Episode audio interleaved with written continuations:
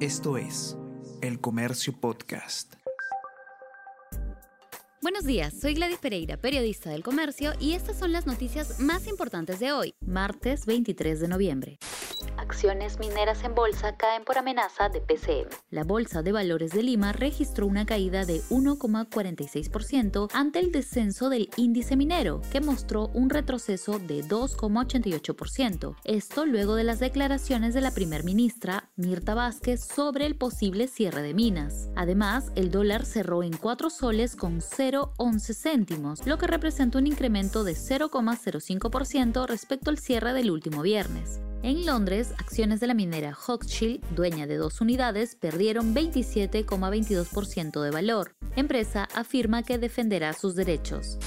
Cuatro coroneles de la policía que ascendieron a generales realizaron visitas a Palacio. El ex secretario de Presidencia, Bruno Pacheco, se reunió con dos oficiales de la Policía Nacional del Perú durante el proceso de ascenso. Otros dos visitaron al jefe de seguridad de Pedro Castillo. FENATEP va por un botín de 2.825 millones de soles. El sindicato fundado por el presidente Pedro Castillo, FENATEP, busca liquidar la derrama magisterial, institución que maneja el SUTEP. Su patrimonio actual supera los 2.825 millones de soles. En junio del 2021 reportó la cifra más alta de ingreso total de los últimos cinco años. A la fecha, la institución cuenta con 300.000 docentes afiliados, más del 50% del total de maestros.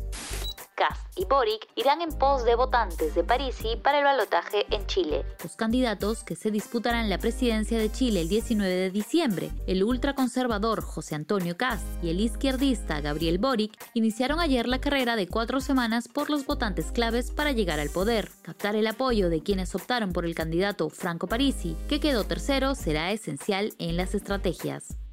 Xavi busca el pase a octavos en la Champions.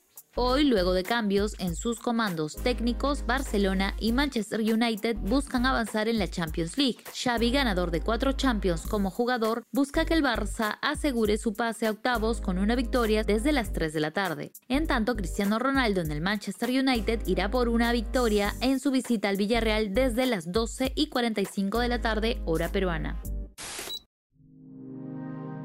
El Comercio Podcast.